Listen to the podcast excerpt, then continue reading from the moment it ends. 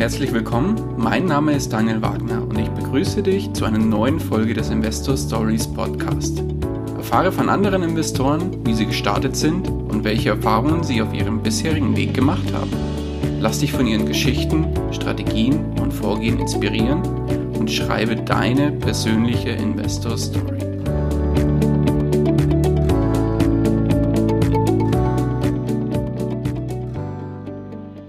Bevor wir zur eigentlichen Podcast-Folge kommen, möchte ich dir noch kurz unseren Werbepartner vorstellen. Diese Folge wird dir präsentiert von OnVista. Beim Finanzportal OnVista erhältst du nicht nur aktuelle Informationen rund um das Thema Börse und Geldanlage, sondern hast darüber hinaus noch die Möglichkeit, dir ein kostenloses Musterdepot einzurichten. Damit kannst du schnell und einfach verschiedene Anlagestrategien testen oder dein Echtgelddepot spielerisch abbilden. Außerdem kannst du dir Notizen zu deinen Kauf- und Verkaufsentscheidungen machen und erhältst alle relevanten Nachrichten zu all deinen Werten.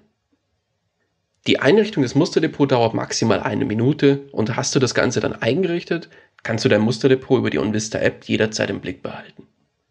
Den Link zur Einrichtung des Musterdepots findest du unter www.investor-stories.de slash onvista oder im Blogbeitrag zu dieser Folge. Und jetzt wünsche ich dir viel Spaß bei der kommenden Podcast-Folge. Hallo und herzlich willkommen zu einer neuen Folge des Investor Stories Podcast. Heute eine Sonderfolge zum Thema Corona-Krise und zwar mit dem Fokus auf Immobilien, wo ich im Prinzip drei Investoren oder drei Stimmen zu Wort kommen lasse und heute zu Gast bei mir der Christian Machner. Christian, grüß dich. Servus Daniel, hallo liebe Zuhörer, freut mich, äh, dass ich wieder Gast sein darf bei dir. Genau, da sprichst du das schon an. Du warst ja bei uns schon mal zu Gast. Nichtsdestotrotz für die Hörer, die dich vielleicht noch nicht kennen, stell dich vielleicht noch mal ganz kurz vor. Ähm, ich bin der Christian, Christian Marchner, ähm, wohne aktuell im Landkreis Landshut und äh, bin mittlerweile Bauträger, Privatinvestor natürlich, Makler und auch ja, Immobilienentwickler, Schrägstrich Händler. Mhm, sehr gut dann ja, haben wir heute als Thema das Thema Corona-Krise. Und bevor wir aber auf die Themen Investortätigkeit, Bauträgertätigkeit etc. einsteigen, würde mich natürlich mal interessieren, was hat die Corona-Krise denn bei dir persönlich ausgelöst? Wie hast du die erlebt mit deiner Familie und so weiter? Was ist da so passiert? Also wir sehen das eigentlich alles sehr entspannt, äh, dadurch, dass wir halt auch freiberuflich sind ähm, war es jetzt auch für uns kein Problem, irgendwie, dass, dass die Kinder zu Hause bleiben. Also wir haben drei Kinder daheim. Ähm, von daher war immer jemand zu Hause, ohne dass man sich jetzt ähm, Urlaub, irgendwelche Arten der Freistellung oder sonst irgendwas äh, genehmigen lassen müsste. Also ähm, das hat bei uns nicht allzu viel Stress verursacht. Äh, klar, die Kinder mittlerweile, die freuen sich schon wieder auf Kindergarten und Schule und ihre Kameraden. Mhm, Kenne ich. genau, aber ansonsten, also privat sehr entspannt und ich bin ganz ehrlich, äh, mir oder auch meiner Frau und mir tut's auch mal ganz gut, ähm, runterzukommen, äh, dass alles etwas bedächtiger abläuft, dass man viele Termine nicht wahrnehmen muss, die man vielleicht sonst auch nicht wahrnehmen müsste, aber man macht's halt und generell einfach so eine gewisse Grundentspanntheit wieder reinkommt. Also bei uns anderen geht es wahrscheinlich anders, die, die nicht mehr wissen, wohin mit der Zeit und mit den Kindern. Aber bei uns, also hat es durchaus zur Entspannung geführt. Das heißt, es entschleunigt oder ihr seid da wirklich entschleunigt worden so ein bisschen? Äh, genau, ab, absolut. Ist jetzt für die Kinder natürlich auch schade, dass sie gerade Oma und Opa nicht sehen dürfen ähm, was jetzt dann, glaube ich, eh schrittweise gelockert wird. Aber ansonsten wirklich Entschleunigung und das im positiven Sinne. Ich vermisse halt meine, ich gehe in der Regel äh, jeden, jede Woche fünfmal Kaffee trinken, also durchaus mit geschäftlichem Hintergrund. Das vermisse ich gerade so ein bisschen als meine Auszeit, einfach von allem. Ähm, aber auch das ist jetzt halb so wild. Okay. Aber dann lass jetzt so ein bisschen den, den Fokus auf deine berufliche und auch als Privatinvestor deine Tätigkeit da sehen. Was hast du für Auswirkungen gehabt als, ja, du hast ja verschiedene Bereiche, verschiedene Aspekte. Lass die mal einzeln durchleuchten. Fangen wir mit dem Thema Investor als Privatinvestor an. Ähm, also als Privatinvestor, äh, klar, wäre jetzt zum einen mal äh, das Augenmerk darauf zu richten, wie viel sind meine Immobilien, die im Bestand sind, auch in Zukunft noch wert. Ähm, dadurch, dass ich aber hauptsächlich an guten Standorten investiert bin, wie eben München, Nürnberg, Landshut, Leipzig, ähm, und das einfach äh, das, äh, den, den größten Teil des Portfolios ausmacht, sehe ich das völlig entspannt. Also ich sehe auch hier eher die Chance, vielleicht in der nahen Zukunft oder im nächsten halben Jahr dann noch mit ein, zwei Objekten nachlegen zu können, äh, weil vielleicht doch jemand verkaufen muss und ähm, die Schar an Mitbietern vielleicht äh, geschrumpft ist. Äh, ich, ich suche aktuell nicht aktiv, privat muss ich auch dazu sagen, wenn jetzt bei mir im Umfeld München oder Landshut da was kommen würde, dann schaue ich es mir natürlich an und würde auch zuschlagen, wenn es passt. Aber nachdem ich gerade andere Baustellen habe, warte ich da eher ab und werde in drei bis fünf Monaten da vielleicht nochmal mein Hauptaugenmerk drauf richten. Okay, das heißt, du vorher hast also bevor die Corona-Krise gestartet ist, hast du tatsächlich da auch noch aktiver gesucht und bist da jetzt quasi eher in die passive Stellung gegangen, war das so? Ähm, nein, ich, äh, privat suche ich seit ungefähr einem Jahr nicht mehr aktiv. Ähm, da, dazu fehlt mir die Zeit oder ich müsste halt die Zeit irgendwo anders dann abziehen. Und ich bekomme halt regelmäßig einen Tipp, einen Anruf von einem Makler oder von irgendeinem Bekannten, der sagt, hey, da gibt's was und vielleicht, äh, das ist noch nicht online, aber da war jetzt nichts dabei, was jetzt äh, zu einem Zuschlag geführt hätte. Okay. Dann hast du ja auch gesagt, du bist im Bereich Makler Tätigkeit unterwegs. Wie sind da deine Erfahrungen mit dem Thema Corona gewesen? Ja, die Maklertätigkeit war bis vor ein paar Jahren eigentlich noch sehr groß geschrieben bei mir. Wir haben das generell etwas äh, zurückgeschraubt. Also mit wir, da meine ich meine GmbH und die Leute, die mir da drin behilflich sind äh, und sind in Richtung Ankauf, also Fix and Flip, Immobilienentwicklung, Immobilienhandel gegangen, was sich jetzt im Nachhinein als sehr gut herausgestellt hat, weil die Maklertätigkeit ähm, wirklich mittlerweile schwieriger geworden ist. Also mancher verkauft nicht mehr, weil er denkt, ähm, zum einen, weil er einen Sachwert in der Hinterhand hat und den jetzt nicht verlieren möchte. Mancher, weil er nicht mehr weiß, ob er den Preis realisieren kann oder nicht und auch, weil er nicht weiß, was er mit dem Geld dann machen soll.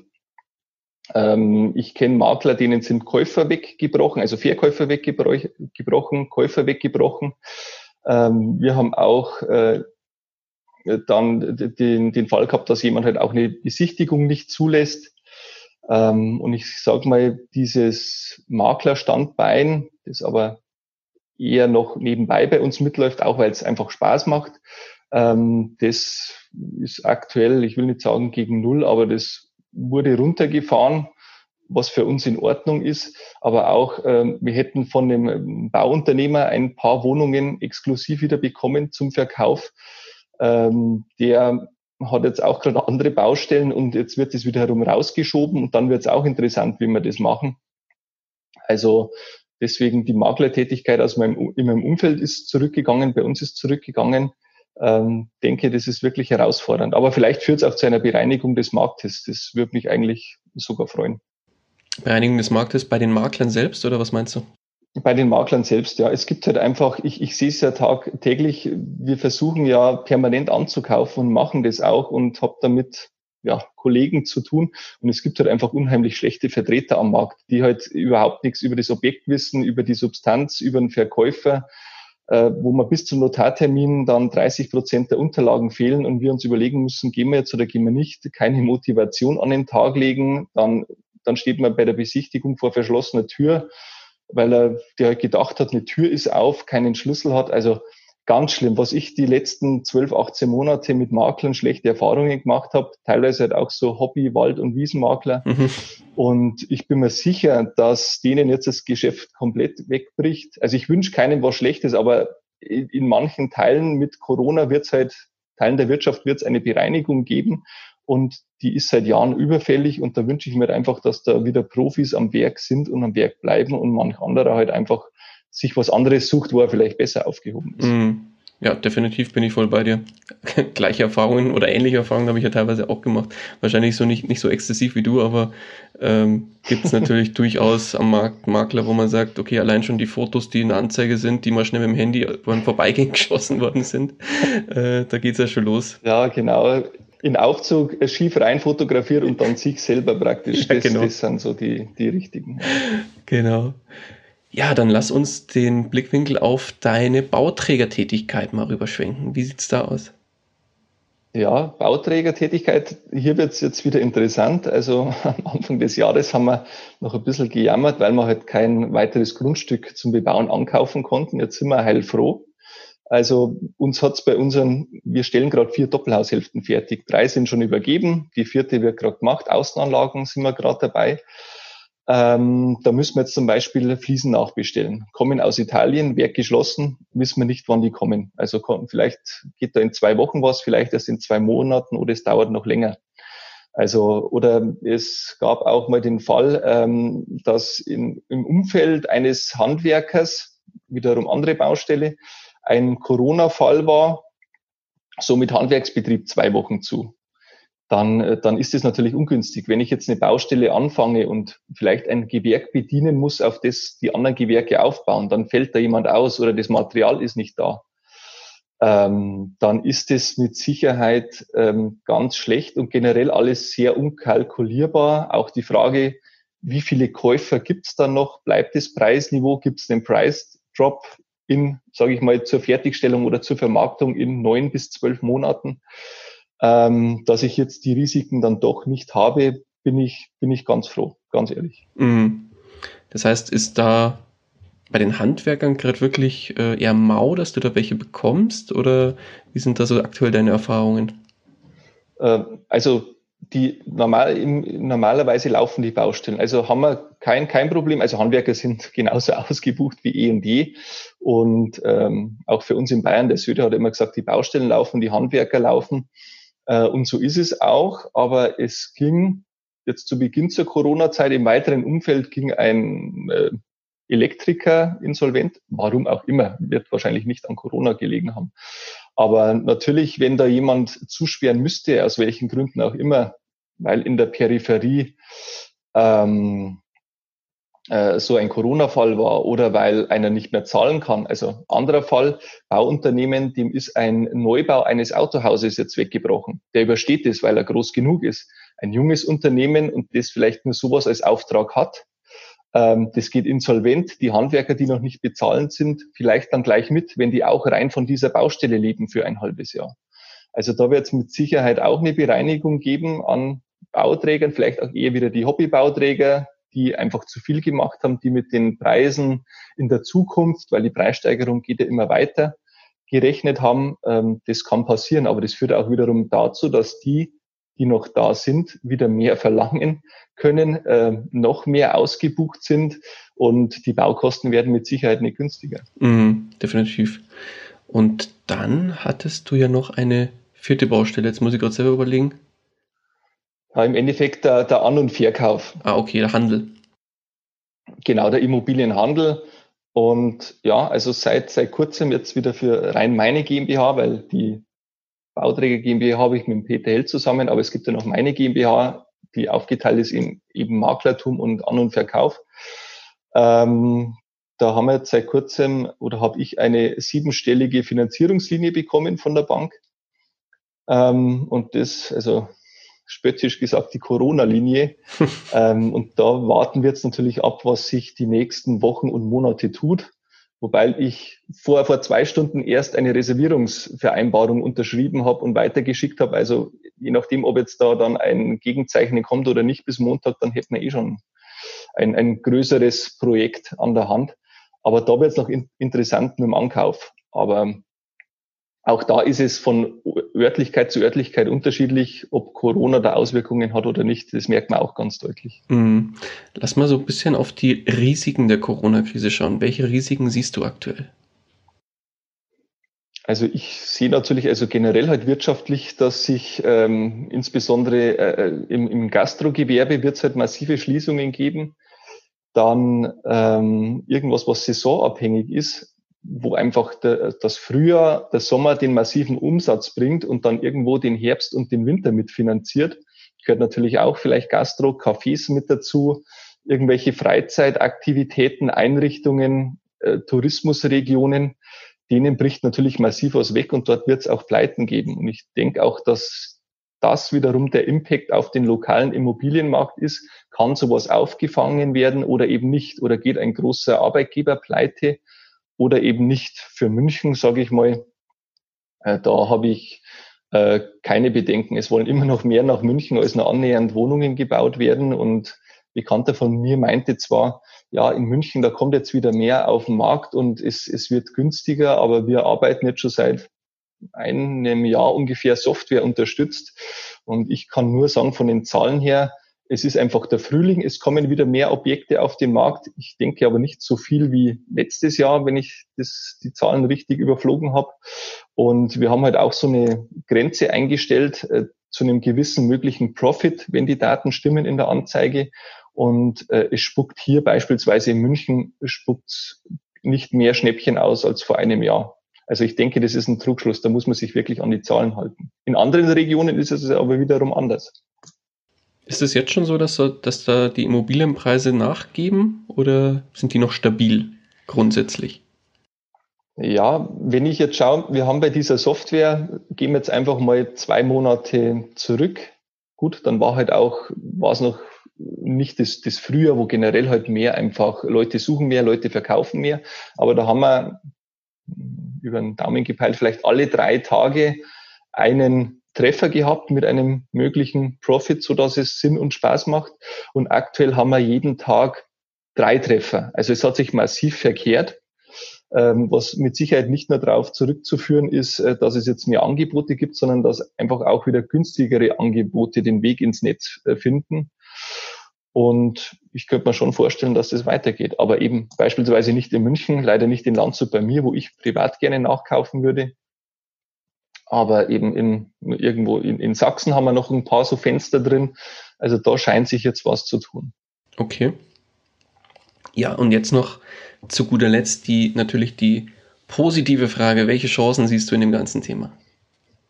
Mhm. Meinst du jetzt immobilientechnisch oder generell? Generell oder sowohl als auch? Ähm, ja, also generell, ich, ich glaube, wir haben uns bei unserem letzten persönlichen Treffen eh mal drüber unterhalten. Ich denke, wir sind uns alle einig oder die meisten sind sich einig, es muss halt eine Bereinigung des Marktes stattfinden. Die ganzen unproduktiven Firmen, man hat ja immer gedacht, es geht über die Erhöhung des Leitzinses, jetzt geht es über eine Pandemie, dass die Firmen schauen müssen, äh, bin ich in drei Monaten noch da oder nicht.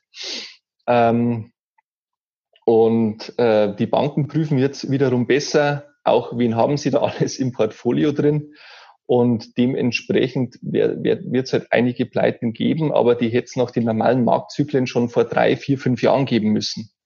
Und das ist nicht schön, wenn man betroffen ist. Das ist ganz klar, aber für eine gesunde Wirtschaft braucht es einfach, diesen Ausfall von, keine Ahnung, zwei bis vier Prozent der Teilnehmer pro Jahr, ähm, dass die Unproduktiven weggehen. Und das finde ich für die Einzelschicksale nicht schön, ist auch klar, aber für den Markt finde ich es gut. Es wird alles stabilisiert. Dann sage ich mal, hat auch der Immobilienmarkt wieder eine gewisse Aussagekraft. Äh, passen die Preise so oder sind sie übertrieben? Ähm, Gibt es eine Reduktion um 10, 20 Prozent irgendwo, dann war die auch dringend nötig und man kann, glaube ich, wieder auf einem soliden Fundament ähm, dann, dann weitermachen. Und man sollte halt jetzt einfach auch schauen, sich selber zu überfragen, sein Unternehmen ähm, zu hinterfragen. Äh, ich glaube, in den ersten zwei Wochen oder so gab es ja 216.000 Betriebe und Einzelunternehmer, die diese Soforthilfe beantragt haben. Ähm, auch in meinem Umfeld, wobei ich von ein paar gehört habe, ich beantrage das, weil ich kann, es kann nicht sein, dass ich dafür bestraft werde, dass ich gut gewirtschaftet habe und der, der es nicht auf die Reihe bekommen hat, kriegt was geschenkt finde ich also äh, total unmöglich. Der soll sich lieber freuen, da, dass es passt, abgesehen davon, dass er einen Subventionsbetrug begeht, wenn einer mal nachfragt. Ähm, aber einfach zum Schauen, dass vielleicht die einen dann auch mehr zurücklegen, mehr Rücklagen bilden, vielleicht dann den Sportgeschäftswagen auf die Firma halt drei Jahre später sich kaufen oder leasen, wenn halt wirklich die Rücklagen da sind. Äh, ich glaube, jeder kennt so Beispiele in seinem Umfeld. Das wäre ganz wichtig und halt auch privat dann vielleicht mal zum Schauen, okay, vielleicht gehe ich doch in Zukunft ein bisschen mehr auf Sicherheit. Und äh, ja, vielleicht als Praxistipp, äh, viele Banken bieten ja aktuell an, ähm, die Tilgung äh, auszusetzen oder zu stunden. Also ich kann nur sagen, ich würde es nicht annehmen, solange es nicht sein muss, soll ja ein Notinstrument sein. Äh, denn das wird bei der Bank äh, hundertprozentig gespeichert und irgendwann, wenn mal eine Finanzierung auf der ja, auf der Waage steht, kann das genau das Zünglein an der Waage äh, sein, dass die Bank äh, sieht im Rating, in der Bewertung, in der Vergangenheit, äh, kaum, kaum Corona hat der Müller, Meier, wer auch immer sofort den Finger gehoben und hat gesagt, ja, ich brauche Tilgungsaussetzung. Also das macht sich mit Sicherheit nicht gut. Selbst wenn es vorausschauend war, um Puffer zu bilden, aber in dem Moment interessiert es keinen. Ja, guter Tipp auf jeden Fall. Definitiv. Genau. Ja, äh, witzigerweise, ich lese in, auf Facebook etc., liest man da schon durch, durch die Bank, dass das der ein oder andere auch größer investierte ähm, Immobilieninvestor schon angegangen ist und direkt auch vorsorglich gemacht hat, auch äh, wenn es vielleicht gar nicht notwendig gewesen war.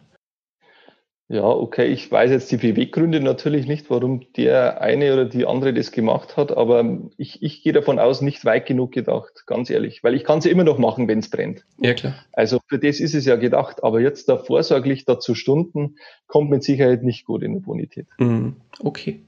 Ja, Christian, dann von meiner Seite ganz, ganz lieben Dank für die Einblicke und für, die, für das Meinungsbild zu dem Thema.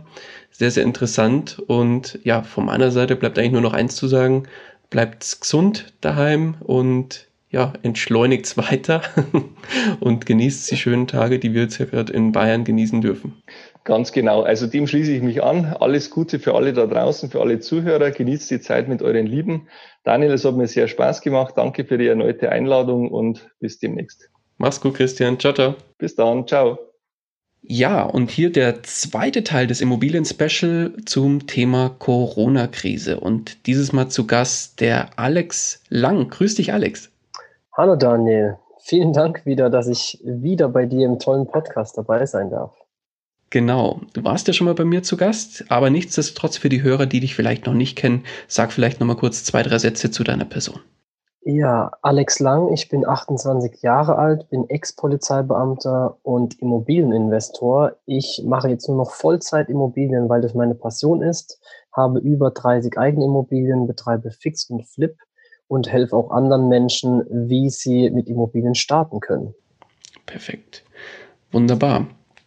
Dann befinden wir uns ja quasi gerade noch mitten in der Corona-Krise. Jetzt äh, haben wir gerade Ende April. Die Folge wird ja jetzt im Mai erscheinen, also relativ zeitnah. Aber nichtsdestotrotz, wie gesagt, würde mich natürlich interessieren, wie ist es denn dir die letzten Wochen, wenn nicht sogar Monate, muss man ja eigentlich schon fast sagen, ergangen? Was hast du privat äh, oder wie hast du privat die Corona-Krise erlebt und was ist dir so passiert? Mhm. Also ich muss auch sagen, ich war auch dann sehr überrascht irgendwann. Ich habe das ganze Thema natürlich schon mitbekommen Ende Februar, aber ich hätte niemals gedacht, dass es solche Ausmaße bei uns in Deutschland nimmt oder auch weltweit. Never ever. Und äh, deshalb ist es bei mir echt so, dass ich auch gesagt habe, persönlich ähm, hat mich das schon äh, getroffen, wo ich gesagt habe, okay, krass, was sich da alles wirklich verändert hat. Ich meine, wir haben heute den 28.04. Seit gestern besteht die Maskenpflicht. Es gibt ganz, ganz viele Einschränkungen in den letzten Wochen und ich hätte mir sowas niemals vorstellen können. Bei mir war es so in meinem Umfeld, in meiner Familie, ich habe ja sehr viele Polizisten, auch in meiner Familie. Und äh, da ist es so, dass mein Bruder mit seiner Freundin auch zwei Wochen in Quarantäne bleiben musste, weil er aus dem ja, Risikogebiet kam. Er war in Urlaub, Risikogebiet. Und dann hat die Polizei ihn und seine Freunde nach Hause geschickt, damit sie in Quarantäne waren. Also da war ich auch dann, es war so der erste nähere Kontakt, wo ich gesagt habe, okay, jetzt kommt Corona auch näher an mich heran. Meine Verlobte, die ist auch bei der Polizei, aktuell noch in der Ausbildung. Bei denen war es so, dass ja auch dort die schulische Ausbildung nicht mehr stattfinden konnte. Und dann wurden alle Schüler wieder auf die Reviere geschickt. Das heißt, sie wurde dann auch wieder ja, aufs Polizeirevier geschickt, hat dann wieder normale Streifenarbeit verrichtet, weil es dort natürlich auch ganz viele Leute gibt, die dann zu Hause geblieben sind oder die vielleicht sogar infiziert waren und von da habe ich von der Polizeiseite habe ich sehr, sehr stark mitbekommen, was da alles passiert ist. Bei mir ist es so, ich persönlich bin da natürlich auch anfangs etwas skeptisch gewesen. Ich wusste nicht genau, wie ich das einordnen sollte und habe auch erstmal eine Vollbremsung hingelegt, so dass ich wirklich gesagt habe, okay, ich schütze mich jetzt auch, mich und meine Freundin. Wir sind wirklich auch mal drei Wochen lang oder vier Wochen lang nur zu Hause geblieben. Ich habe alle Außentermine abgesagt, habe vieles auf Online umgestellt, telefoniert, aber alle Außentermine habe ich komplett abgesagt und erst jetzt mit der Zeit Stück für Stück dann wieder ja einige Termine wahrgenommen, weil ich jetzt mittlerweile auch eher sehen kann, wo es hingeht. Wir wissen schon mehr über den Virus, wir wissen schon mehr, wie, wie das Ganze abgelaufen ist. Aber ganz am Anfang wussten wir ja nicht, wie schlimm wird es denn wirklich. Mhm. Ich glaube, das haben wir alle unterschätzt. Also das, das sieht man ja querbeet, dass äh, ja eigentlich am Anfang ist es ja so gewesen, das ist so weit weg in China. Mhm. Das war damals hier bei SARS und Co. war es ja auch so.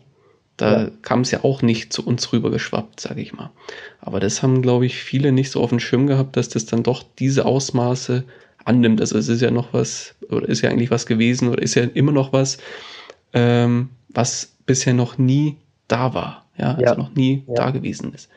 Ja, das, das sehe ich genauso, weil ich meine, wem will man da jetzt einen Vorwurf machen? Hätte man anfangs direkt voll eingreifen sollen, dann hätte man den Leuten auch Angst gemacht. Und so hat man es halt erstmal klein gehalten. Ich, ich sage auch im Nachgang, es wird viele Situationen geben oder viele Entscheidungen von Entscheidungsträgern, wo mein Nachgang einfach sagt, okay, das war jetzt nicht richtig, aber in der Situation hat es sich dann vielleicht für diejenigen richtig angefühlt. Und ich glaube schon, dass es besser war, erstmal keine Panik zu verbreiten, nur was mich bei uns gestört hat, gerade auch in der Regierung, dass halt eben so dieser Flickenteppich zustande kommt durch die verschiedenen Bundesländer, dass jeder so sein eigenes Thema macht, seine eigenen Regeln und Gesetze. Und das ist das Einzige, wo ich jetzt sage, okay, das hätte man besser machen können. Okay, aber dann lass uns jetzt mal auf das Thema Investments schauen. Wie ist es dir da als Investor und als Immobilienunternehmer ergangen? Mhm. Also ich war ja sogar noch auf einem Speaker-Event am 12. und 13. März war das. Und das war gerade ein Tag oder zwei Tage bevor dann wirklich alle Events abgesagt wurden. Das stand eh schon auf der Kippe. Und da war es noch so, da haben wir auch noch das Ganze nicht wirklich ernst genommen, sondern wir sind auf das Event gegangen. Ich habe dann noch einen Auftritt gehabt zu meinem Thema Immobilien und haben halt gesagt, okay, die ganzen anderen da draußen, die sollen ruhig jetzt stillstehen und Corona-Thema haben wir machen weiter. Und zwei Tage später kamen dann eben diese harte Einschränkungen. Und dann habe ich auch sehr, sehr schnell gemerkt, okay, jetzt wird's wirklich ernst. Wir wissen auch nicht, wo es hinführt. Und wie ich auch schon vorhin gesagt habe, habe ich nicht nur privat eine Vollplanke hingelegt, sondern auch in den Investments. Das heißt, ich habe mich wirklich einfach mal einen Tag lang hingesetzt, habe alle Termine abgesagt und habe mal einen Faktencheck gemacht. Das kann ich wirklich jedem empfehlen, der es noch nicht gemacht hat und vielleicht noch ängstlich ist wegen der Krise, setzt euch hin, schaut euch mal an, wo steht ihr gerade, was sind genau die Fakten und sich nicht von Medien oder anderen Menschen verrückt machen zu lassen. Und habe ich mir einfach angeschaut, okay, meine Mieterstruktur, wer sind meine Mieter und wie groß ist auch die Wahrscheinlichkeit, dass diese Mieter von Corona betroffen sein könnten. Also nicht jetzt gesundheitlich, sondern von den Auswirkungen am Arbeitsmarkt und habe für mich so die Kategorie eingeschränkt und habe da dann, habe da dann die Mieter angeschrieben. Weil mir war es ganz, ganz wichtig, dass ich vorab mit den Mietern in Kontakt trete und jetzt nicht einfach äh, warte, bis da ein Mieter kommt und vielleicht sagt, ich kann nicht mehr bezahlen, sondern ich habe alle Mieter angeschrieben und habe ihnen vorab das Angebot gemacht, wir stehen das durch. Und wenn Sie ein Thema mit dem Geld haben, wenn Sie wirklich in einer Notlage sind, sollen Sie sich jederzeit bei mir melden und dann finden wir da eine Lösung. Und dadurch, dass ich so proaktiv auf die wieder zugegangen bin, waren die auch, ja, ich habe sehr, sehr viel positive Rückmeldungen bekommen. Die waren auch teilweise beruhigt, dass sie zumindest dieses Thema nicht haben und sich da keine Gedanken machen müssten. Und von daher war die Geschichte sehr, sehr gut. Das war die Seite von Mietern. Und dann bin ich natürlich auch direkt auf meine Banken zugegangen. Ich habe meine Banken angeschrieben, ich habe mit den Bankern telefoniert, wie es bei denen gerade läuft, ob es irgendwelche Probleme gibt, habe ihnen aber auch gleich versichert, dass ich nicht die Raten aussetze, weil es haben ja viele andere Investoren haben ja direkt angefangen, die Tilgungsraten auszusetzen. Und äh, ich halte davon überhaupt nichts, wenn man es nicht wirklich muss. Das wäre für mich der letzte Schritt. Und ich habe denen einfach Sicherheit gegeben und gesagt, ich bin gut aufgestellt, ich habe meinen Puffer, ich habe meine Rücklagen und ihr braucht von der Seite her keine Angst haben. Mhm, Finde ich gut. Finde ja. ich sehr, sehr gut. Also proaktiv ähm, da wirklich auf die einzelnen Parteien zuzugehen, auch vor allem auf die Mieter. Das finde ich äh, mhm. einen ganz, ganz feinen Zug. Also ich bin ja selbst auch Mieter. Von meiner äh, Mieter- oder Vermieterseite habe ich nichts gehört. Also, mhm. aber äh, wäre natürlich ein, ein schöner schöner Zug gewesen, wenn so, so jemand äh, etwas auch macht bei den Mietern. Also definitiv Hut ab von meiner Seite. Ja, vielen Dank. Also ich habe es auch so gesehen. dass es eher ein Thema ist, weil manche haben gesagt, wenn ich das jetzt mache, dann würde das ja meine Angst zeigen davor, dass sie nicht bezahlen. Aber ich habe es eher so gesehen, dass ich denen die Sicherheit gebe, dass wenn was ist, dass sie sich dann keine Sorgen machen müssen, um es mir zu verschweigen oder woher bekomme ich jetzt das Geld oder wie mache ich das Ganze, sondern dass sie wissen, wenn irgendwo etwas passiert, dass sie das Geld nicht mehr bezahlen können, einfach anrufen, dann findet man eine Lösung. Das war mir ganz, ganz wichtig. Und zusätzlich natürlich habe ich auch ganz, ganz viele meines Immobiliennetzwerkes abtelefoniert. Also viele Investoren habe ich angerufen, habe gesagt, hey, was macht ihr jetzt aktuell? Also das ist für mich wichtig, dafür gibt es ja ein Netzwerk, dafür hat man andere Investoren, kleine und große, um einfach abzuklappern und abzufragen, wie seht ihr das Ganze, wie stellt ihr euch auf, macht ihr weiter oder macht ihr auch eine Vollbremse und, und, und, und da dann für sich das Beste rausziehen und einfach auch zu sehen, wie machen es denn die anderen. Klar, aber wie du schon sagst, genau dafür ist das Netzwerk ja auch gedacht, dass man sich ja. austauscht, genau in solchen Krisensituationen, damit man da vielleicht auch irgendwo, vielleicht sogar an einem Strang ziehen kann, falls man mhm. äh, da irgendwas, ja, vom, von der Meinung gleich sieht. Genau. Ja, ja sehr schön. Äh, tolle Sache auf jeden Fall und guter Tipp mit dem Netzwerk auf jeden Fall mal auch aus, äh, dann Ausruf machen. Was macht ihr so? Genau mhm. dafür ist es eigentlich gedacht. Ja. Dann äh, Stichwort Corona-Krise nochmal. Ähm, was siehst du denn aktuell im Bereich Investitionen und vielleicht auch mal nicht zwingend nur auf die Investitionen, sondern auch über den Tellerrand hinausblickend für Risiken in der Corona-Krise? Ja, ist natürlich sehr, sehr schwierig, so eine Frage zu beantworten, weil wir haben natürlich alle keine Glaskugeln. Wir wissen nicht genau, wie alles zusammenhängt. Ich weiß auch nicht, ob man den ganzen Zahlen und Fakten wirklich glauben darf, die, die in, im Internet herumschwirren und im Fernsehen. Von daher, ich persönlich sage einfach, die jetzige Phase egal was da draußen passiert, kann man sehr, sehr gut nutzen, um sich persönlich neu aufzustellen, neu auszurichten. Also nicht nur mit dem Business, sondern auch mit seiner Persönlichkeit selbst einfach auch einen Faktencheck machen. Wo stehe ich denn? Wo möchte ich eigentlich noch hin? Denn alles momentan steht still. Also alle stehen im Prinzip, ich habe so ein Schaubild für mich, so, so ein Bild im Kopf, wir stehen alle im Stau. Und dann ist die Frage, bleibe ich einfach im Stau stehen und warte, bis die Vollsperrung rum ist. Oder versuche ich einfach mal was und mache so ein Ausweichmanöver, fahre rechts auf den Seitenstreifen und ziehe einfach an allen vorbei, auch wenn es etwas rebellisch ist. Und dieses Bild, das habe ich für mich einfach im Kopf und sage, ich möchte der Rebell sein, der jetzt rechts außen an allen vorbeifährt. Und deshalb habe ich einfach geschaut, privat, wo möchte ich noch hin? Wie kann ich diese Chance jetzt nutzen? Und habe mich dort dann auch online besser aufgestellt viele Dinge, die bei mir offline waren, wie meine Verwaltung von meinen Immobilien, wird jetzt alles digitalisiert, wird automatisiert. Viele Dinge generell werden bei mir automatisiert. Die Seminare, die ich mit meinen Kunden gemacht habe, die finden jetzt nicht mehr physisch statt, sondern ich gebe dann einfach Webinare. Ich mache ganz, ganz viele, wie die meisten ja auch von euch, Zoom-Calls mit den Kunden, mit anderen Investoren und da sich einfach wieder neu aufstellen und sich zu fragen, wo möchte ich eigentlich hin? Bin ich aktuell auf dem Weg, auf dem ich bin? Bin ich da noch richtig und ist das Ziel, das ich mir mal irgendwann gesetzt habe, ist es noch das Richtige? Und wenn jetzt da draußen jemand vielleicht auch in Eltern, äh, in Kurzarbeit ist oder vielleicht auch sogar seinen Job gekündigt bekommt, dann hoffe ich für ihn, dass er sehr, sehr stark aus diesem, aus dieser emotionalen Krise rauskommt und sehr schnell umschwenkt in die Lösungsfindung und einfach sich fragt, okay, das kann doch auch eine Chance sein sich fragt, war das überhaupt der Job, den ich noch 20, 30 Jahre machen wollte? Oder habe ich nicht jetzt sogar durch diese Kündigung, durch diese Kurzarbeit die Chance, mich neu aufzustellen, etwas aufzubauen?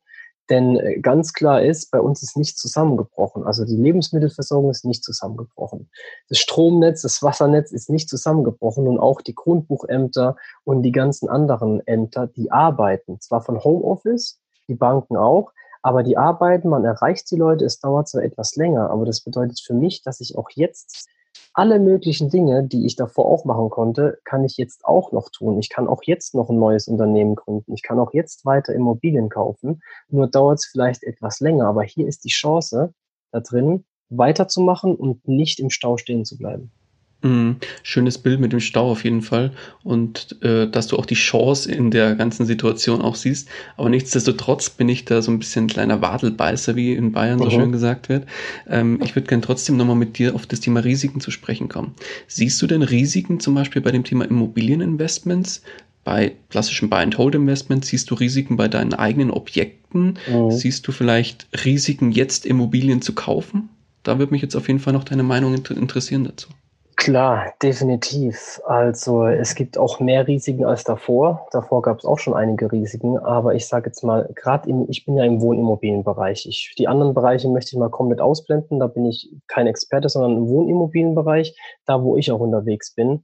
Und da sehe ich natürlich auch die Gefahr, dass es auch dort in ein paar Monaten zu höheren Aus, äh, Ausfällen bei den Mieteinnahmen kommen kann. Weil je länger die Krise natürlich dauert, desto eher werden Firmen dann ihre, ihre Mitarbeiter kündigen oder die ganzen Preise können sinken. Also ich sehe da schon einige Risiken, dass es, dass die, dass die generellen Preise sinken. Ich, ich merke das schon die letzten Wochen, vielleicht auch einer, einer oder anderen der Zuhörer. Wenn ich nur ins Internet gehe, auf Immobilien Scout oder die einschlägigen Portale, dann sehe ich jetzt schon immer wieder neue Angebote, die es vor ein paar Monaten so noch nicht gab, wo ich jedes Mal denke, oh, der Preis ist jetzt schon wieder einigermaßen interessant. Das gab es davor in der Spitze, war wirklich so jedes Inserat, das ich mir angeschaut habe, war einfach übertrieben teuer. Und mittlerweile merke ich schon, dass immer mehr von den kleineren Objekten, aber auch Häusern günstiger angeboten werden wie davor. Und da sehe ich dann schon die, dieses Risiko, dass das Ganze auch auf die Bewertung einschlägt. Also die Banken haben sie ja jetzt schon neu aufgestellt. Viele Banken nehmen keine Neukunden mehr an oder fordern einen höheren Zins oder sogar zehn Prozent Eigenkapital plus die Nebenkosten. Und ich kann mir schon gut vorstellen, dass die Banken jetzt auch, auch in den nächsten Wochen und Monaten vielleicht ihre Ratings verändern, vielleicht auch die Kundenratings und dann auch die Bewertungen der Immobilien, und dann sehe ich für einige Menschen schon ein gewisses Risiko, dass sie da einen Rücksetzer haben. Bei mir persönlich ist es so, dass ich behaupten kann, dass meine Immobilien alle unter Marktwert eingekauft wurden. Ich habe auch die Strategie gefahren, dass ich sehr, sehr schnell darauf gedrängt habe, dass die Banken eine Neubewertung meiner Immobilie machen, um dann wirklich den aktuellen Wert zu haben. Und das ist mir bei 70 Prozent meines Portfolios gelungen, dass die jetzt aktuell den aktuellen Wert drin haben. Das heißt, ich habe bei vielen Immobilien von mir einen großen Puffer zwischen Kreditsumme und dem Beleihungswert, den die ausgerechnet haben, oder dem Marktwert, den die für sich ausgerechnet haben. Und von daher sehe ich von der Seite Bewertung nach Beleihung Bank sehe ich keine Gefahr. Wo dann jetzt wieder die Gefahr herkommen kann, ist dann natürlich, wie schon bereits gesagt, von den Mietern. Ich habe jetzt gerade vor ein paar Tagen habe ich eine E-Mail bekommen von einem Mieter, dass er kündigt. Und zwar ist es so, dieser Mieter, der hat nur diese Wohnung als Zweitwohnung genutzt. Der war immer nur projektmäßig hier in der Gegend in Mannheim und jetzt wurde sein Projekt auch gekündigt, beziehungsweise er wurde gekündigt. Er braucht diese Wohnung nicht mehr und ich habe zwar keinen Mietausfall, aber er kündigt und ich muss einen neuen Mieter suchen. Und gerade diese Menschen, diese Manager, die in Zweitwohnungen leben oder auch die Arbeiter, die halt einfach normale Jobs machen oder, oder Teilzeitjobs, Zeitarbeitsjobs und diese ganzen Jobs, die könnten jetzt auch wegfallen. Das heißt, da könnte schon noch mal was kommen. Und der dritte Punkt, den ich sehe, ist dann natürlich die Politik. Also jetzt sprechen schon wieder ganz viele der Politiker über die Finanzierung der Corona-Krise und ganz klar, das wurde, oder der, der Ausspruch, ja, die starken Schultern sollen auch in der Krise mehr tragen als die Schwachen. Und da ist klar, dass da dann die reicheren, wohlhaberen Menschen gemeint sind und dann eben auch die Immobilieninvestoren. Denn Immobilien sind nun mal immobil, können sehr, sehr einfach besteuert werden. Und da sehe ich schon in Zukunft, dass man vielleicht über die Anhebung der Grundsteuer oder Grunderwerbsteuer oder irgendeine andere Steuer, dass man da schon an uns rantritt und uns dann auch zur Kasse bittet. Mhm. Also die Gefahr quasi, die siehst du an der Stelle, dass sowas passieren könnte. Ist jetzt zum Glück noch nicht in Stein gemeißelt. Ja, ich denke schon. Ich denke schon, dass es relativ wahrscheinlich ist, denn irgendjemand muss ja die Zeche bezahlen. Und äh, die sozial Schwachen können es nicht, die haben jetzt ihren Job vielleicht verloren. Die ganz Reichen, die flüchten sich davor, die können es auch machen. Und der Mittelstand, die, die mittelständischen Unternehmen oder so Kleininvestoren wie wir, der, der private Vermieter, der kann sich nicht so einfach davor schützen. Und deshalb glaube ich schon, dass da etwas kommt, wobei ich das auch nicht so kritisch sehe, weil klar ist auch, der Staat kann so etwas niemals sehr, sehr hart und forsch machen, sondern es muss sozial verträglich gestaltet werden. Und von daher gehe ich davon aus, dass diese womöglichen Steuern so gestaltet werden, dass es zwar einen Teil der Gewinne nimmt und man weniger Gewinne hat, aber auf der anderen Seite sage ich auch, ja, wir haben die stärkeren Schultern, wir sind der Motor der Wirtschaft, wir sind diejenigen, die das auch kompensieren können. Und dann kann ich auch auf einen Teil meiner Einnahmen, also ich persönlich, ich rede nur von mir, weil ja, viele Investoren, die fühlen sich natürlich dann verarscht und sagen, uns wird was weggenommen. Das stimmt natürlich. Auf der anderen Seite sage ich, wir haben auch in den letzten Jahren sehr, sehr viel Geld verdient. Wir haben sehr viel erreicht und können jetzt dann auch über eine gewisse Zeit das Ganze kompensieren, aushalten. Und deshalb sage ich, wenn es kommt, dann kommt's. Und dann schauen wir, wie genau es gestaltet ist, wie genau es den Einzelnen trifft. Und erst dann kann ich sagen, okay, schlimm oder ist okay oder ja, ist mir egal. Also erst, wenn ein Gesetz auf dem Tisch liegt und genau, ich genau weiß, wie mich persönlich das betrifft, erst dann kann ich entscheiden, wie schlimm es wirklich ist. Und glaube aber, wie gesagt, daran, dass es sozial verträglich gestaltet werden wird, falls so etwas kommt. Mhm.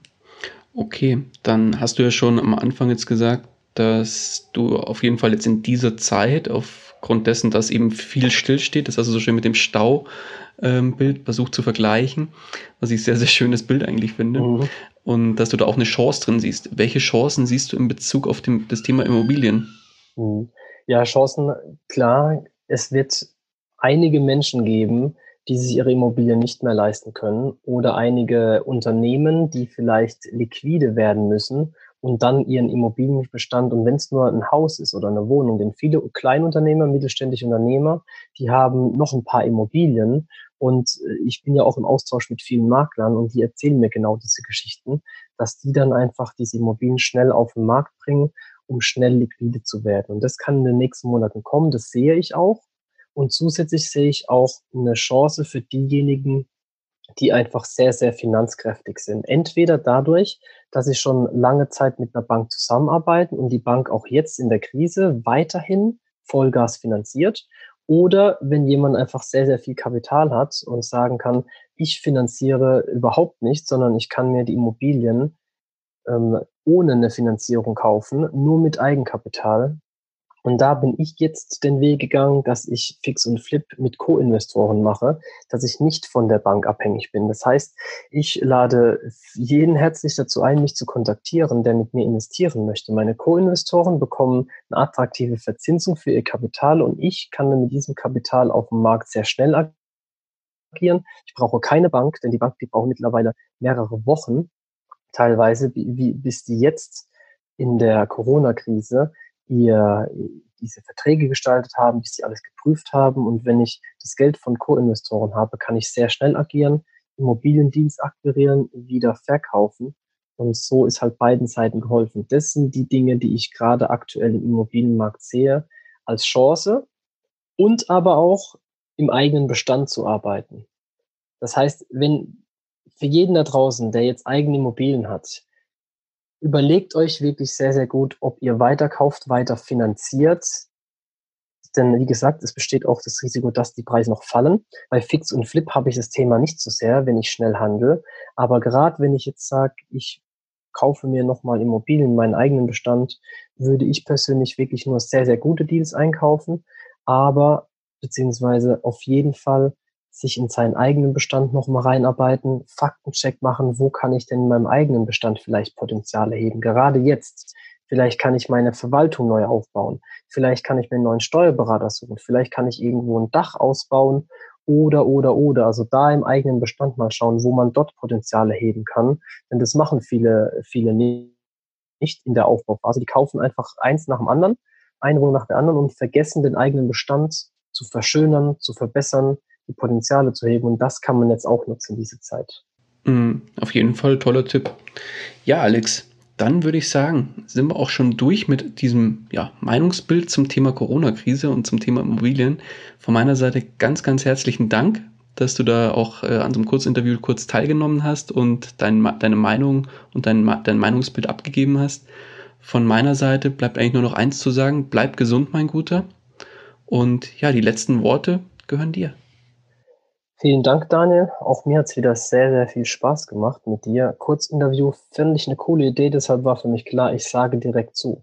Was ich euch Zuhörer mitgeben kann, nutzt diese Krise. Investiert in euch, in euer Mindset, in eure Fähigkeiten, in eure Persönlichkeit, in eure, wirklich, das Wichtigste ist in eure Fähigkeiten. Das, was ihr jetzt aufbaut, das kann euch keiner nehmen. Und nach der Krise könnt ihr dann wirklich Vollgas geben. Und ja, minimiert die ganzen Dinge wie Netflix auf der Couch liegen, einfach nichts tun, sondern beschäftigt euch mit euch, mit euren Fähigkeiten, um Vollgas zu geben, um zu wachsen. Das ist der Tipp für mich, um diese Krise für euch optimal zu nutzen. Perfektes Schlusswort. Alex, ich danke dir. Mach's gut. Dankeschön. Ciao. Ciao. So, nun kommen wir zu unserem dritten Interview im Bunde und hier zu Gast heute bei mir der Benny Sommer. Benny, grüß dich. Hallo Daniel, servus. Kurzes Intro zu dir, Benny. Du bist Immobilienmakler, aber auch äh, Immobilieninvestor. Und ja, für uns natürlich auch heute interessant beim Corona-Special zum Thema Immobilien, wie die Lage bei dir und die, deine Sichtweise vor allem als Immobilienmakler auch ist.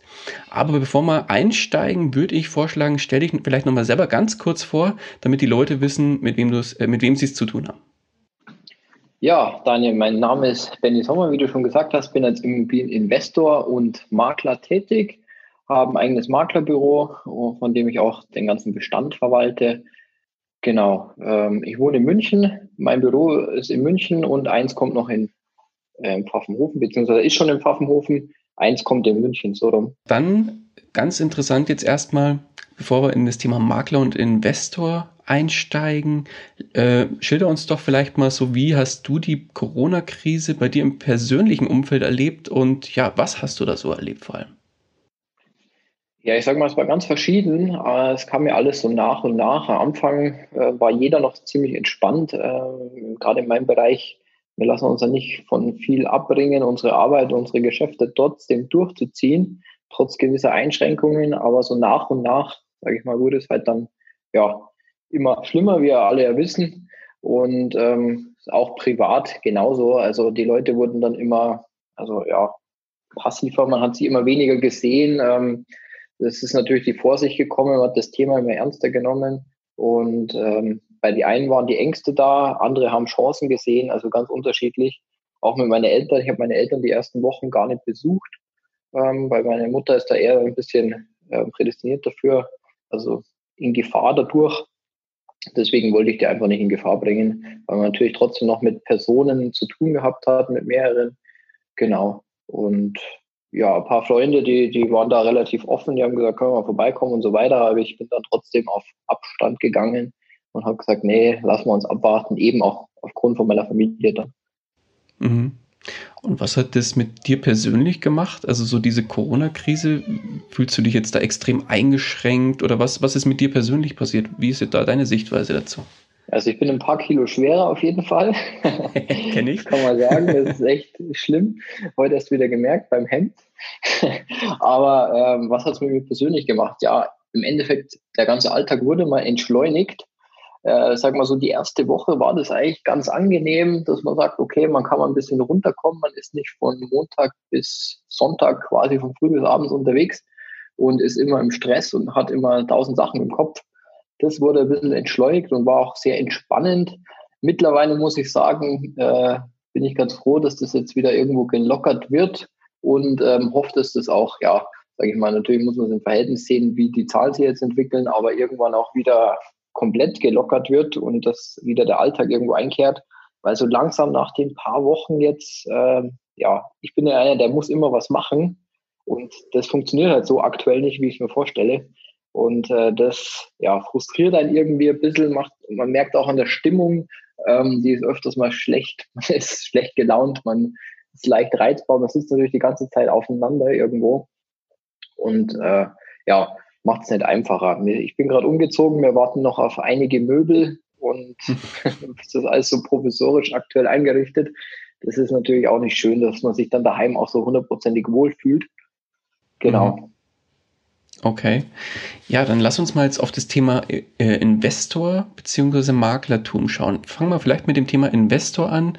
Was hat sich da oder was hat die Corona-Krise bei dir im Bereich Investor als Immobilieninvestor gebracht bzw. nicht gebracht? Je nachdem. Also sag mal, im Bestandsgeschichten äh, hat sich nichts verändert. Also die Leute zahlen alle ganz normal ihre Mieten, dadurch, dass ich noch nie Gewerbeeinheiten gekauft habe und so weiter war das eigentlich relativ entspannt oder ist relativ entspannt. Ich hatte niemand dabei, der irgendwie wegen Kurzarbeit jetzt die Miete gekürzt hätte. Das ist alles ganz normal weitergelaufen. Ähm, Im Fix- und Flip-Geschäft, da war es ein bisschen anders. Also schnelle Handel äh, ist jetzt nicht mehr schnell. äh, zum, zum, einen haben die Handwerker nichts gemacht am Anfang. Äh, das geht jetzt so langsam wieder weiter. Aber ich habe zum Beispiel eine Wohnung, die sollte eigentlich Anfang April, also jetzt in die Vermarktung gehen oder eigentlich schon vermarktet sein. Und da wurden bis jetzt noch nicht mal die äh, Renovierungsarbeiten durchgeführt. Also das in der Hinsicht ist natürlich äh, extremer Rückschritt. Man hat die monatlichen Kosten, die man eigentlich nicht so einkalkuliert hat. Ähm, aber ich sage mal, das, das ist eigentlich so das Hauptproblem, dass die ganzen Projekte, die eigentlich schnell wieder weg sein sollten, schnell renovieren, wieder verkaufen, nicht die Bestandsobjekte, dass die einfach stehen aktuell. Okay. Das heißt, die, die Handwerker, die ja, wie soll ich sagen? Also ich äh, sehe es bei mir hier im Umfeld tatsächlich, wenn ich so zum Beispiel mit meiner Kleinen spazieren gehe mit dem Kinderwagen, es machen doch recht viele jetzt auch, ich weiß nicht, ob das privat ist oder auch Investorentätigkeit, aber viele machen jetzt zum Beispiel das Dach oder irgendwas, ja, was ja. vielleicht schon länger liegt. Ich weiß jetzt nicht, ob es daran liegt, dass auf einmal mehr Handwerker verfügbar sind, aus welchen Gründen auch immer, weil vielleicht die Großbaustellen oder so alle irgendwie nicht weitergehen. Ich habe keine Ahnung, aber das ist sehr, sehr spannend zu, äh, ja, zu beobachten hier, dass mhm. relativ viele doch jetzt am Haus oder irgendwie was machen lassen von, von ja, Handwerkern. Ja, es passiert schon viel, das stimmt, genau. Äh, dadurch ist die Nachfrage auch ganz anders. Ähm, bei mir war das Problem eher, dass zwei da Corona hatten von dem, von meiner ah, okay. Gruppe. Und dann ist es natürlich die ganze Mannschaft ausgefallen und die ganzen Aufträge haben sich gestaut. Und ja, deswegen ist jetzt alles nach hinten geschoben und wir sind immer noch nicht dran. Ja, das müssen wir jetzt regeln, ansonsten müssen wir auf irgendjemand anders ausweichen. Das ist natürlich nicht schön, wenn man schon mit jemand länger zusammenarbeitet und das Angebot schon steht. Aber genau, da muss man jetzt eben das Beste daraus machen und mal sehen, wo die ganze Geschichte hingeht. Mhm. Beim Thema Bestandsimmobilien, hast du da irgendwie, bist du da nochmal aktiv auf deine Mieter zugegangen oder hast du erstmal alles auf dich zukommen lassen? Wie bist du da rangegangen in die ganze Sache? Ich habe das einfach alles gelassen. Ich habe mir gedacht, wenn jemand Probleme hat, dann würde er sich schon melden. Im Endeffekt, also nicht keine schlafenden Hunde geweckt, mehr oder weniger, sondern die einfach gelassen und äh, habe relativ frühes Verhältnis zu vielen Mietern, schreibe mir per WhatsApp, wenn es irgendwelche Probleme gibt. Okay. Ich hatte eine Kündigung, aber das war ja umzugsbedingt. Ähm, ansonsten, genau, habe ich dahingehend jetzt nichts gemacht. Was ich ja machen werde, ist äh, mehr Akquise, sage ich mal, um Bestand zu erhöhen in der Zeit, um da eventuell Chancen zu nutzen. Mhm.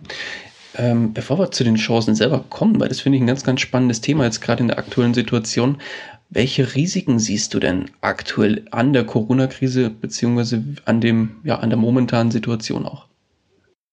Also ich denke mal, gerade viele kleine Unternehmen, die werden es einfach nicht schaffen, die ganze Geschichte zu überleben oder so unbeschadet zu überleben. Ich kenne auch welche, die haben sich gerade selbst, äh, also frisch selbstständig gemacht. Und ich glaube, also für die ist das ein massives Problem. Natürlich, wenn man irgendwo im Vertrieb ist, ähm, Immobilienbranche, Versicherungsbranche, irgendwo da, ähm, oder auch mit Fix und Flip zum Beispiel. Das ist natürlich aktuell echt äh, schwierig, da auch die Vermarktungszeiten, da komme ich gleich nochmal drauf, quasi ähm, einfach länger dauern oder gar keine Nachfrage so ist, weil die Leute sich nicht trauen zu besichtigen. Das ist irgendwo das Risiko, dass man da Projekte geplant hat oder sich frisch selbstständig gemacht hat, ähm, dass da einfach aktuell nichts geht und dadurch man die, die monatlichen Belastungen natürlich trotzdem noch hat und die irgendwann nicht mehr stemmen kann trotz vielleicht Soforthilfe. Aber sag mal, das ist jetzt auch nicht so der extreme Rahmen. Die sind ja auch relativ schnell aufgebraucht, wenn man gute laufende Kosten hat. Okay, jetzt haben wir ein Thema natürlich komplett unterschlagen. Du bist ja auch als Immobilienmakler selbst tätig. Mhm, genau. wie, wie ist es dir denn da in dieser Zeit aktuell ergangen, beziehungsweise was hast du da so erlebt bisher? Also nicht viel, weil es okay. ist nicht viel passiert, sagen wir mal so. Also die Nachfrage ist äh, null, gleich null. eigentlich auf Kaufobjekte aktuell, beziehungsweise so langsam wird's wieder besser, aber so die letzten drei Wochen sind echt keine einzigen Besichtigungstermine ähm, gewesen. Weder ich habe Besichtigungstermine gemacht, noch die Leute aus meinem Team, gar nichts. Es gab keine großen Anfragen. Wir hatten zwei Mietobjekte, da ging es dann einigermaßen noch. Sage ich, meine Mietwohnung in München lässt sie immer vermieten. Da ist den Leuten egal anscheinend, was gerade passiert. Ähm, ging dann aber auch drei, über eine virtuelle Besichtigung, 360 Grad. Genau, aber ähm, Immobilien zum Kauf, ich sage mal, keiner kauft eigentlich eine Immobilie, ohne dass er sie wirklich live gesehen hat. Also da bringt die 360 Grad Besichtigung auch nicht viel wo jetzt viele drauf anspringen. Ich habe zum Beispiel bei Kaufobjekten jetzt keine 360-Grad-Besichtigung gemacht, weil ich es generell nicht nutze und nicht so viel davon halte, weil ich sage, ich will das emotionale live verkaufen und ähm, deswegen steht der äh, Käufermarkt aktuell ein bisschen, sage ich mal. Da geht gar nichts. Genau, so langsam läuft es jetzt wieder an, muss man sagen. Wobei ich ja sagen muss, wenn ich jetzt Immobilienmakler selber wäre und es gibt ja Mittel und Wege, die Käufer theoretisch mit Abstand zu einer Besichtigung zu bringen. Also, dass man selber zum Beispiel sagt, ich sperre die Tür auf, lasse erst mal rein und halte dann zwei Meter Abstand oder drei Meter Abstand oder so. Also, das ist ja, glaube ich, jetzt nichts, was nicht machbar ist. Aber warum glaubst du, dass so viele vielleicht jetzt gerade in der Situation momentan Angst haben, vielleicht eine Immobilie zu kaufen? Also zu dem Thema, das mit dem Abstand und Besichtigungen, haben wir alles versucht. Also es stand immer in der E-Mail drin, wir ähm, halten Mundschutz bereit, Handschuhe. Äh, es werden nur Einzelbesichtigungen durchgeführt mit maximal zwei Personen in der Wohnung. Ähm, es braucht keiner was anfassen. Es sind alle Türen auf.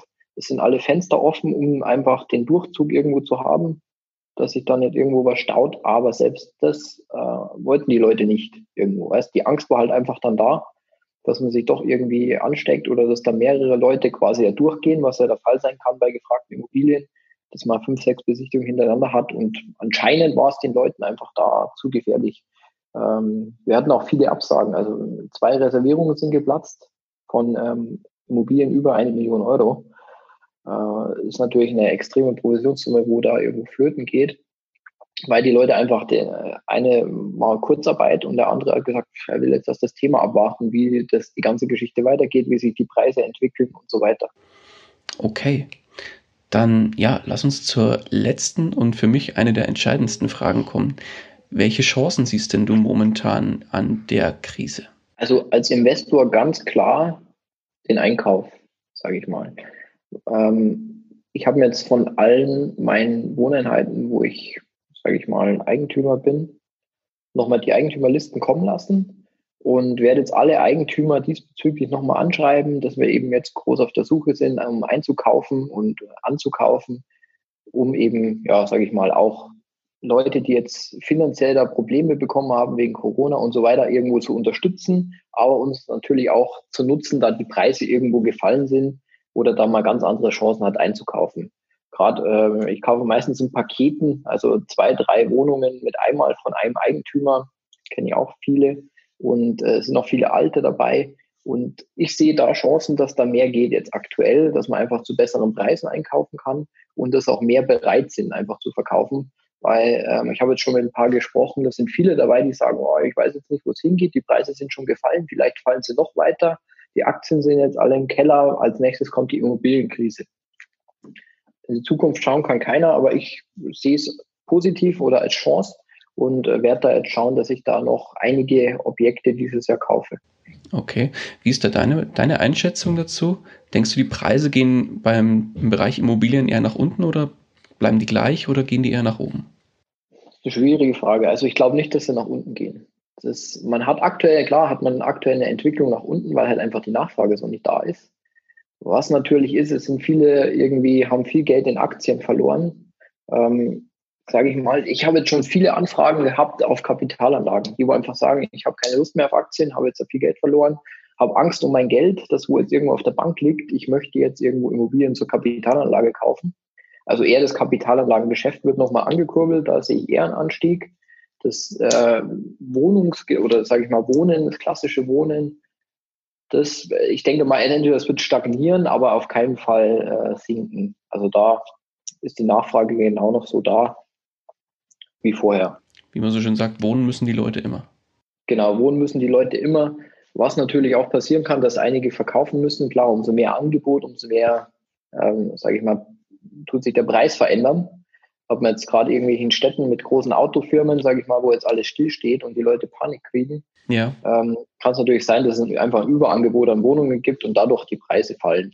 Aber das ist jetzt nicht die Regel. Also es ist jetzt nicht allgemein bezogen auf den Immobilienmarkt, sondern eher ja, Stadt, stadtspezifisch, sagen wir mal. Hm, also bestes Beispiel, was du vermutlich meinst, ist Ingolstadt mit Audi beispielsweise. Richtig, mhm. genau. Also in Ingolstadt merkt man es aktuell, hat man es davor schon gemerkt, ohne Corona, dass einfach die Nachfrage nicht mehr so da ist wie davor. Habe auch selber ein Projekt gerade in Ingolstadt, was steht unter anderem, ähm, was ich gar nicht so schlecht finde vielleicht, weil vielleicht kann sich die ganze Geschichte dann wieder erholen. Aber habe auch einige Objekte aktuell im Vertrieb und wir sind jetzt echt massiv mit die Preise runter und es tut sich trotzdem nichts. Es gibt trotzdem keine Anfragen. Äh, bei der Einwohnung sind wir 60.000 Euro runtergegangen, die eh schon unter Marktwert waren. Jetzt sind wir nochmal günstiger und es gibt immer noch keine Nachfrage. Also das ist Wahnsinn. Andere Gegenden, jetzt zum Beispiel hier bei mir im Pfaffenhofen in der Nähe, äh, wo mein Büro ist, verkaufen wir jetzt gerade ein Haus und da kommen am Tag sechs, sieben Anfragen. Also das ist, da merkt man schon, wie gesagt, regional bedingt irgendwo. Okay. Ja, sehr spannend. Okay, dann von meiner Seite ganz, ganz lieben Dank, Benny, für deine Einschätzung zu dem ganzen Thema und okay. mal eine kurze, den, einen kurzen Einblick in ja auch deine persönliche Situation als Investor und Makler und auch bei dir persönlich zu Hause. Dann ja, von meiner Seite bleib auf jeden Fall gesund und ja, bis bald, mein Guter. Du auch, Daniel, bleib gesund, ganze Familie und bis bald. Ciao. Ciao. Das war es auch schon wieder mit dieser Podcast-Folge. Ich danke dir ganz herzlich fürs Zuhören. Wenn dir der Investor Stories Podcast gefallen hat, dann freue ich mich darüber, wenn du mir eine Bewertung bei iTunes hinterlässt. Das Ganze dauert keine zwei Minuten, jedoch unterstützt du damit mich und meine Arbeit für den Podcast. Außerdem möchte ich dich herzlich einladen, dich der Investor Stories Community über Facebook anzuschließen. Vernetze dich dort mit Gleichgesinnten, tausche dich mit anderen Menschen, die ebenso die Verantwortung für ihre Finanzen selbst übernommen haben, aus und profitiere vom Know-how vieler erfahrener Investoren. Neben dem aktiven Austausch erwarten dich regelmäßige Community-Aktionen, Gewinnspiele und noch vieles mehr. Den Weg zur Community findest du über www.investor-stories.de slash community. Ich freue mich, wenn du auch beim nächsten Mal wieder mit dabei bist. In dem Sinne, alles Gute und habe die Ehre, dein Daniel.